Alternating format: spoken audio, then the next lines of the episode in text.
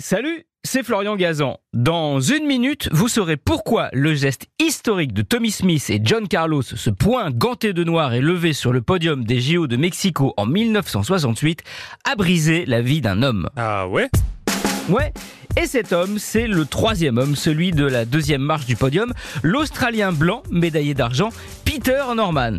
Déjà, cette image puissante n'aurait jamais existé sans lui.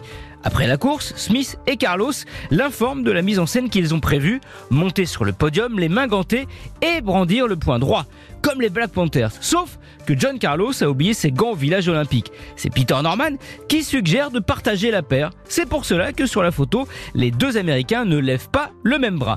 Peter Norman, lui aussi soutient la manifestation, mais de façon plus discrète. Sur son survêtement, il arbore le même badge que celui de John Carlos et Tommy Smith, celui de l'Olympic Project for Human Rights, une organisation non officielle créée contre la ségrégation et le racisme dans le monde. Car ce qu'on ne sait pas, c'est que Norman aussi lutte contre la ségrégation, celle des aborigènes en Australie. D'ailleurs, ce badge va lui ruiner sa carrière et sa vie. Ah ouais?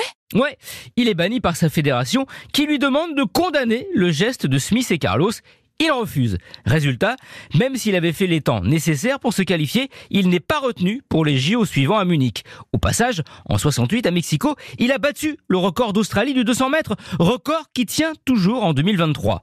Rejeté dans son propre pays, il divorce, il sombre dans la dépression et l'alcool, hospitalisé durant de longs mois où sa médaille d'argent lui sert de cale-porte.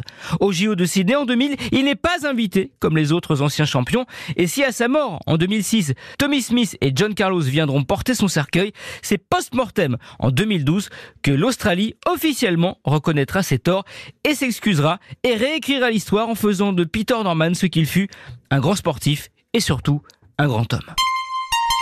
Merci d'avoir écouté ce podcast. Retrouvez tous les épisodes de Huawei sur l'application RTL et sur toutes les plateformes partenaires. N'hésitez pas à nous mettre plein d'étoiles et à vous abonner. À très vite.